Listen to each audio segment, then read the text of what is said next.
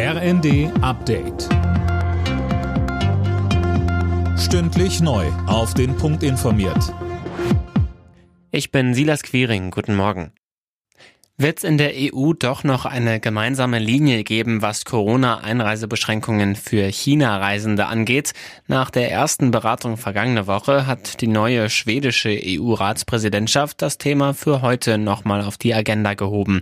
Zuletzt hatten Spanien, Frankreich und Italien im Alleingang Pflichttests für Passagiere aus China eingeführt.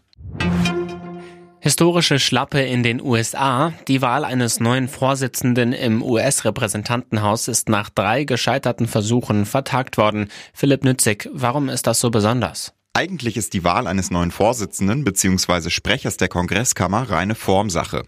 In den letzten 100 Jahren hat es nie mehr als einen Wahlgang gebraucht. Obwohl die Republikaner in der Überzahl sind, ist es dem Kandidaten der Partei, Kevin McCarthy, allerdings bisher nicht gelungen, eine einfache Mehrheit von 218 Stimmen hinter sich zu versammeln. Heute soll die Wahl fortgesetzt werden. Im Kampf gegen den Arbeits- und Fachkräftemangel fordert Arbeitsminister Heil, die Unternehmen auf, alle Potenziale voll auszuschöpfen.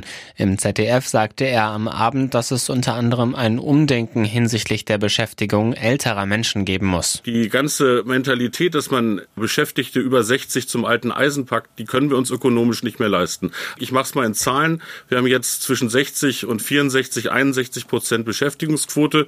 Wenn wir das auf 70 Prozent steigern könnten, wären das zusätzlich zusätzlich 700.000 qualifizierte Arbeitskräfte, die wir schon haben, mit Erfahrung, mit Ausbildung. Und das ist genauso ein Potenzial, das wir angehen werden.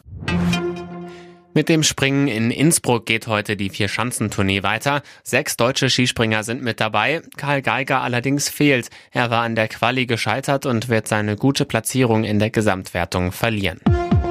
Alle Nachrichten auf rnd.de